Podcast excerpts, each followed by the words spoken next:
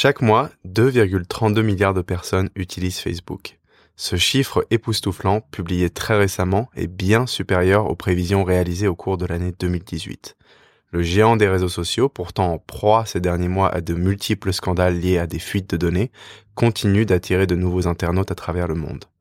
Malgré cette croissance, de plus en plus de citoyens tentent de se libérer face à l'omniprésence des géants du numérique en adoptant ce que Karine Movilly appelle le cyberminimalisme. Dans un ouvrage intitulé du même nom, l'essayiste livre conseils, données chiffrées et éclairages scientifiques à destination de celles et ceux qui souhaitent agrandir des zones non numériques dans leur quotidien. Alors quelles sont les clés et défis pour adopter un mode de vie moins numérisé sans devenir cyber-abstinent, mais plutôt cyber-minimaliste? C'est la question du jour dans Impact.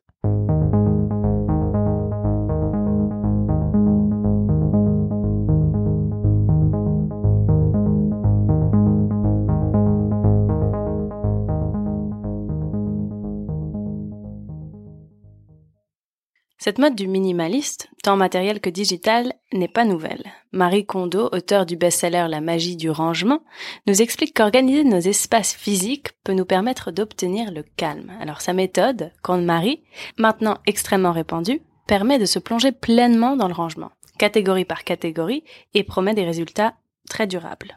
Avec des instructions détaillées pour déterminer quels articles dans votre maison vous suscitent de la joie et lesquels ne le font pas, ce best-seller international permet de nettoyer le fouillis de nos vies matérielles et de profiter de la magie unique d'une maison bien rangée.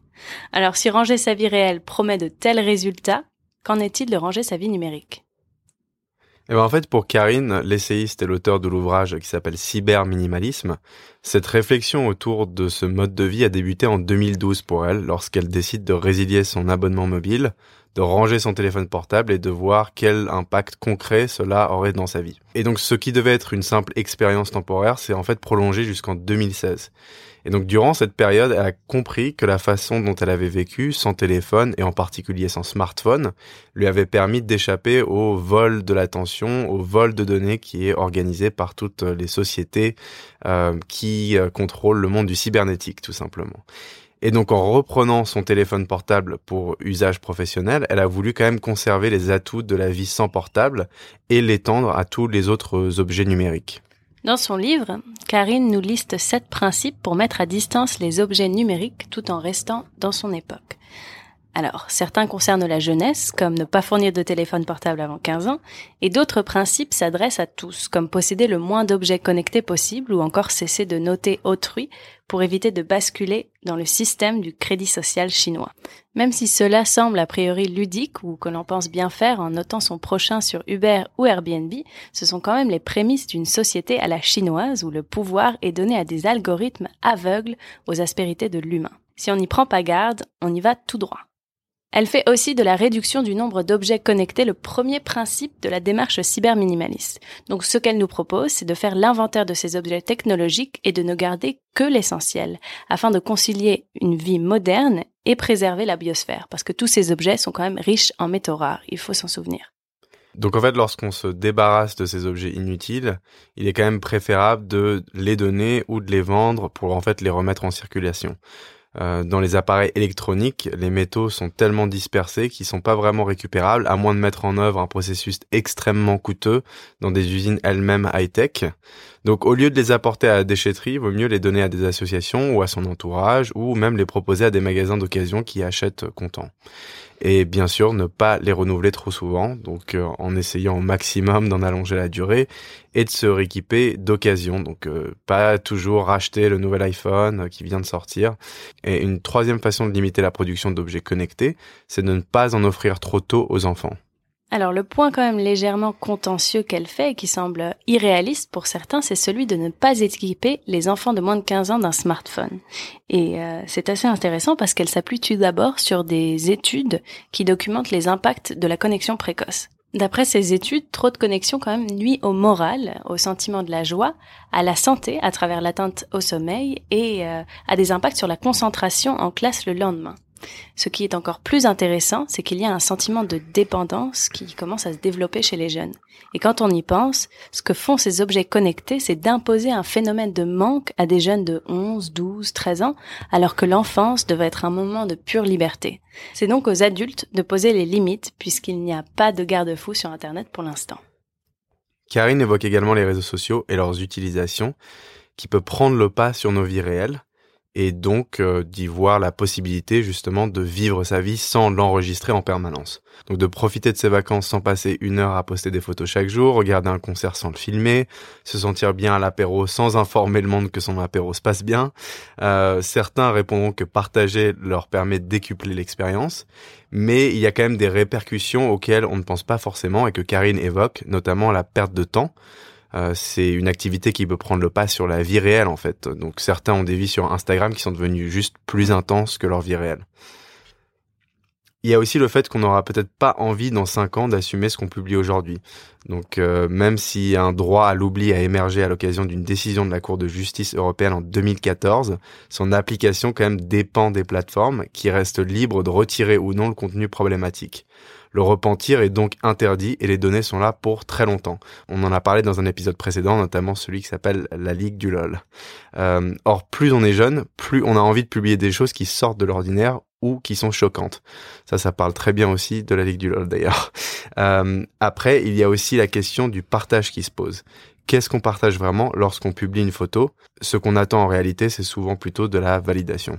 Pour ce qui concerne le monde du travail et son invasion sur les logiciels et sa robotisation, Karine appelle à des résistances. Elle évoque notamment les élus locaux de New York qui viennent de fermer la porte à Amazon qui voulait y installer son siège social.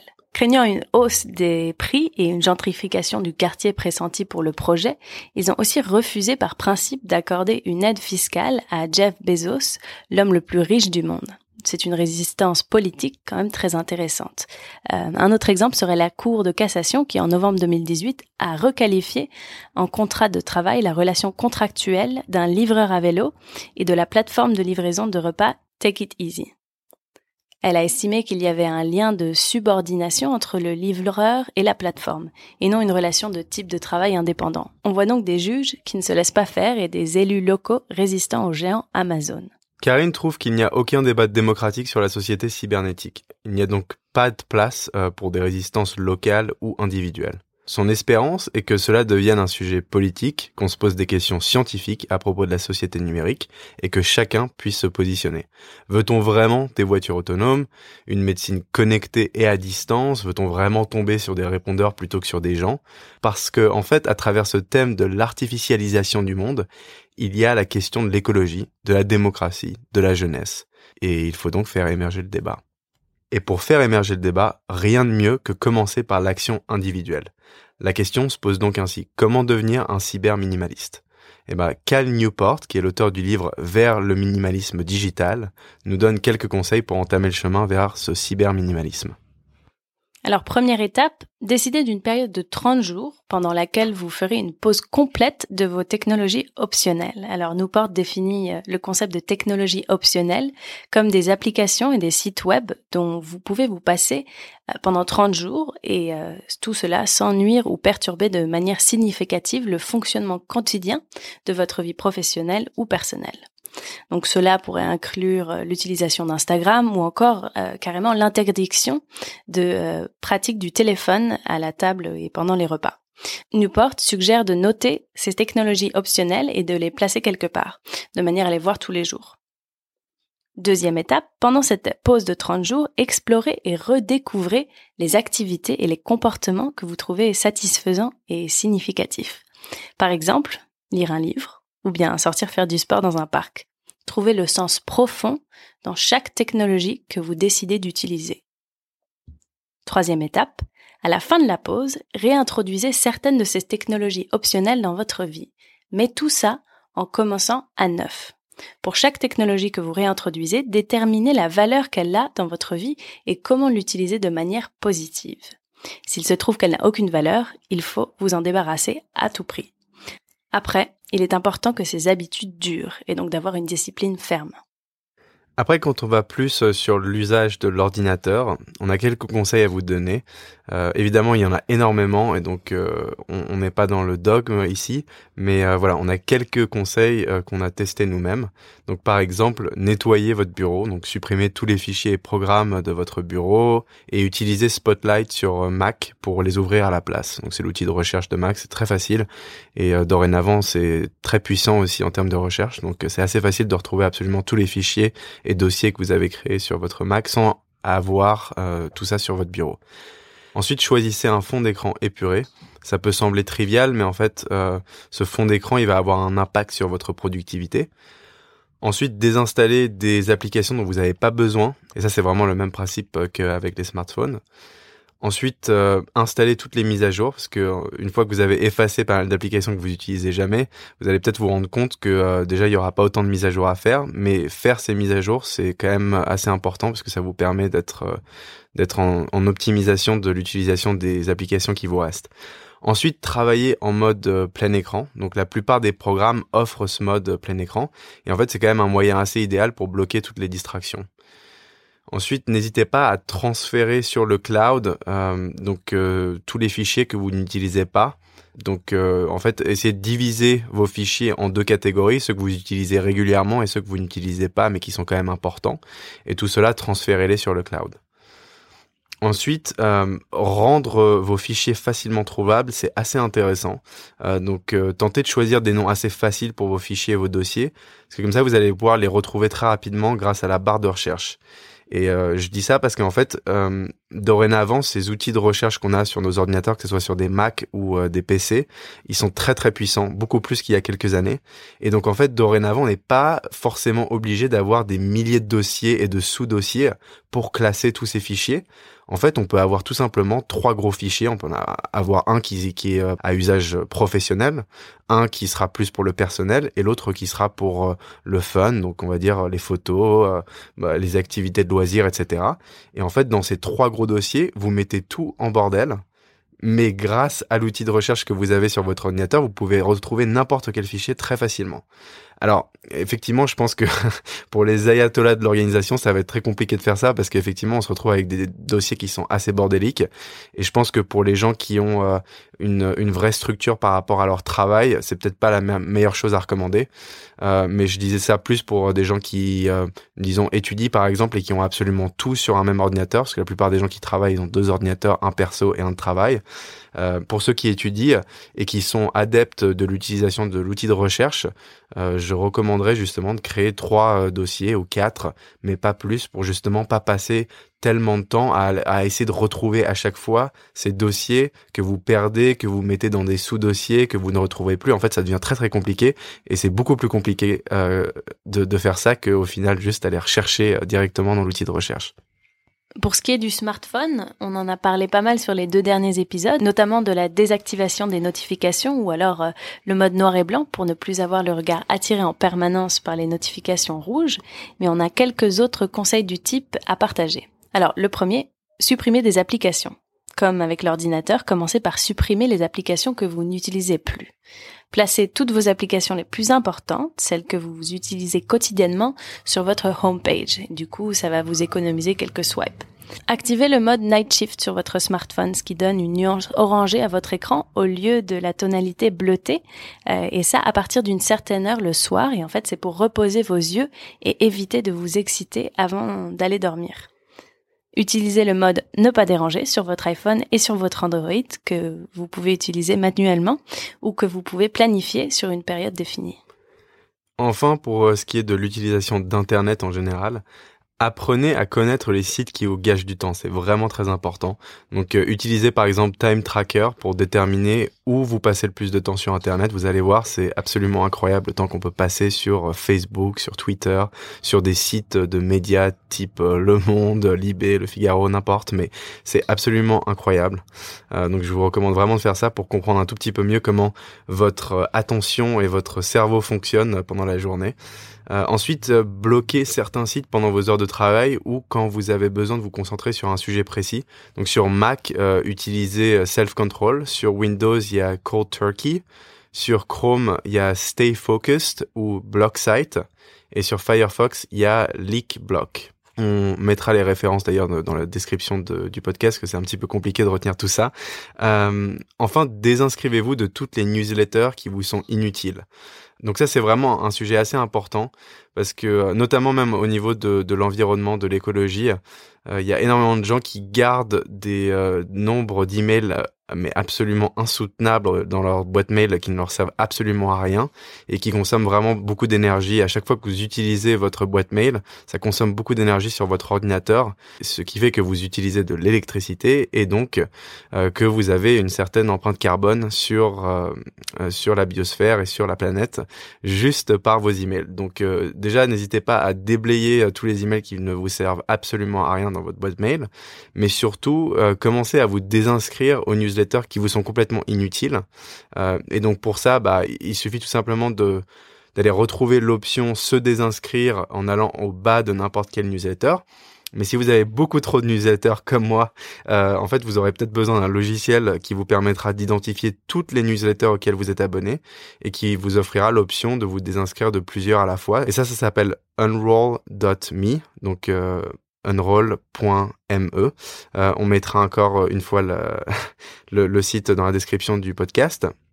Celui-là, c'est vraiment un, outil qui est excellent parce qu'il vous permet de faire ça, mais en plus de ça, euh, il vous permet aussi de regrouper toutes vos newsletters pertinentes dans une newsletter quotidienne que vous voyez une seule fois. Euh, donc c'est quand même assez pratique. Alors voilà, ça c'est nos conseils pour comment devenir euh, cyber minimaliste, mais c'est aussi important de, de, se demander quels sont les vrais avantages de devenir cyber minimaliste si vraiment on va se, se plonger dans cette affaire. Le premier est de se libérer de l'addiction des objets connectés et des réseaux sociaux, et donc de se libérer du temps pour sa vie réelle. Cela implique aussi de s'offrir une certaine liberté mentale euh, en se sentant moins dépendant de l'approbation d'autrui, euh, de par les likes, etc. Et le cyberminimaliste apporte aussi du bien-être puisque l'idée est de réhabiliter les rencontres réelles, de privilégier les coups de fil plutôt que les messages courts, les sorties sans téléphone et de s'autoriser quelques soirées sans écran et surtout euh, enrichir ses amitiés. Aussi, ce mode de vie permet de réduire nos expositions au piratage. Et ça, en allégeant le nombre d'objets connectés que l'on possède, on diminue quand même nos risques d'espionnage par la caméra individuelle ou euh, de fuite de nos données personnelles. Ensuite, pour ceux qui sont sensibles à l'environnement, le cyberminimalisme contribue à diminuer la pression écologique. Aujourd'hui, on a tendance à croire que les nouvelles technologies sont dématérialisées. Mais c'est faux, elles s'appuient essentiellement sur euh, l'extraction minière. Enfin, cela permet de faire des économies. Euh, ne pas renouveler tous les ans son téléphone portable, c'est économiser quand même 200 à 300 euros pour la famille. Et idem si on décide de ne pas équiper ses enfants trop tôt ou en privilégiant les achats d'objets technologiques d'occasion ou de seconde main. Et ça aussi, ça contribue à l'amélioration de notre bien-être et celui de la planète. En fait, si on résume les problèmes que l'on a autour de l'utilisation de nos smartphones, ordinateurs, objets connectés et le numérique en général, euh, ce ne sont pas forcément toujours la manière dont ils sont conçus, mais plutôt la manière dont on les utilise. Donc le vrai problème, c'est que la plupart des gens ne savent pas comment hiérarchiser leurs usages numériques. Ils se retrouvent donc sur leur smartphone, euh, à la fois en train de répondre à un ami euh, par message, tout en ayant une notif Instagram qui apparaît, tout en recevant un email de boulot, et tout est à égalité. Donc il faut vraiment apprendre à recréer une hiérarchie par rapport à l'information numérique. Parce que pendant un temps, les médias, les institutions et les amis ont hiérarchisé l'information pour nous, tandis que dorénavant, avec le numérique, la hiérarchie nous incombe à nous. Donc la question sur laquelle il faut qu'on réfléchisse tous, je pense, c'est quand même comment reconstruire une responsabilité à l'égard de sa propre attention dans l'usage numérique. Non, mais c'est tout à fait comme tu dis, Lucas. En fait, je pense que c'est une question de d'habitude et puis de, de se former ses propres bonnes habitudes. Je pense que vu que tous ces outils sont quand même assez relativement nouveaux, on a peu de, de contrôle et puis on a peu de finalement de, de conseils à suivre par rapport à ça. Et je pense que c'est super important de, de donner la priorité à des choses qui sont vraiment importantes. C'est-à-dire souvent quand même le travail ou alors euh, une euh, un problème personnel, etc., etc. Mais c'est-à-dire que Instagram euh, se relaie quand même euh, au background et euh, ce genre d'application finalement on n'a pas vraiment besoin. Du coup, je pense que ouais, c'est d'être euh, ouais, d'avoir une responsabilité personnelle en fait, de, ne pas attendre à ce que les gens finalement nous nous disent comment utiliser notre téléphone, mais qu'on apprenne nous à nous connaître et à savoir ce qui nous convient à nous euh, au niveau de, l'utilisation du numérique. Ouais, tout à fait. Et en fait, le problème, c'est qu'il y a très peu de ressources par rapport à ça pour les gens aussi. C'est-à-dire que on se retrouve, quand on achète un iPhone, on se retrouve déjà avec euh, énormément d'apps qui sont préinstallées. Et ensuite, évidemment, on va aller télécharger tous les réseaux sociaux. Et puis ensuite, on va se retrouver à télécharger petit à petit une app après une autre qui euh, te servira pendant une semaine parce que tu es en voyage et ensuite on n'aura plus utilité mais tu la garderas parce que tu te dis qu'elle te servira à nouveau à un moment. Et en fait le problème c'est que les gens se retrouvent dans un espèce de bordel noir numérique euh, sur leur iPhone, euh, qui du coup est très très compliqué à maîtriser quand tu te retrouves non seulement avec une multitude d'apps, mais en plus une multitude de notifications, plus une multitude de messages que tu reçois par Messenger, par Instagram, par Snapchat, par message direct. Euh, enfin, c'est devenu très très compliqué de faire la part des choses sur ce qui est important et ce qui ne l'est pas. Et euh, en fait, il n'y a pas de ressources, il n'y a personne pour nous conseiller par rapport à comment organiser ça. Et d'ailleurs, euh, moi, je l'ai remarqué en essayant de reprendre un petit peu la main sur euh, ma vie numérique, sur mon ordinateur, sur mon portable. C'est très compliqué, ça prend beaucoup de temps parce qu'en fait, on accumule tellement de, de bordel que du coup, pour reprendre la main là-dessus, c'est quand même très complexe, quoi. Et ça, on peut y passer des heures, quoi. Je veux dire, moi, je passe des heures à nettoyer mon ordinateur parce que j'ai des fichiers dans tous les sens qui se perdent dans des dossiers divers et variés. C'est pour ça d'ailleurs que j'ai recommander cette histoire de d'avoir seulement trois dossiers pour vraiment pouvoir euh, aller tout rechercher directement euh, par l'outil de recherche euh, du Mac ou du PC je pense que c'est un système qui est assez intéressant. Ça, peut faire peur comme ça, mais en fait, de toute façon, avec tous les sous-dossiers qu'on se crée, on crée un bordel de, toute manière. Et puis, au bout d'un moment, on perd énormément de temps aussi à aller essayer de retrouver dans quel dossier on devrait placer tel fichier. Euh, c'est vraiment très compliqué et il y a peu de ressources pour s'instruire par rapport à ça. Et du coup, euh, en fait, ce qui arrive, et, euh, moi, j'ai le cas euh, par rapport à mes emails, c'est-à-dire que je suis enseveli d'emails. J'ai plusieurs boîtes mail et elles ont toutes plus de 2000, 3000 emails.